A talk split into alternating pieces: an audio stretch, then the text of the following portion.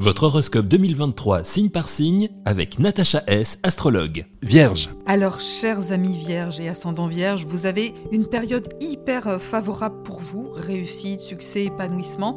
Les opportunités seront à portée de votre main. Il suffira de l'attendre, votre main, et de les saisir.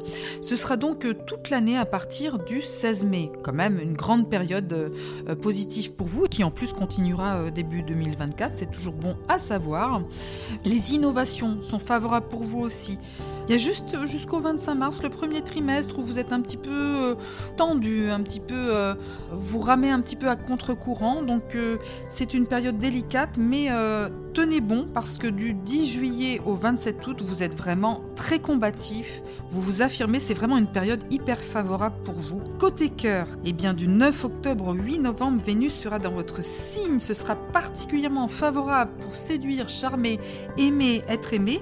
Également du 27 janvier au 20 février, c'est tout proche, c'est tout bientôt, où euh, on viendra vers vous. Euh, si vous êtes célibataire, on vous voit, on vous regarde, ouvrez les yeux. Et si vous êtes en couple, profitez-en. Sur le plan des décisions, de la communication, la période favorable est du 23 août au 15 septembre et même jusqu'au 5 octobre, où là, si vous avez des décisions à prendre, si vous avez besoin de communiquer, de vous exprimer, ce sera extrêmement favorable.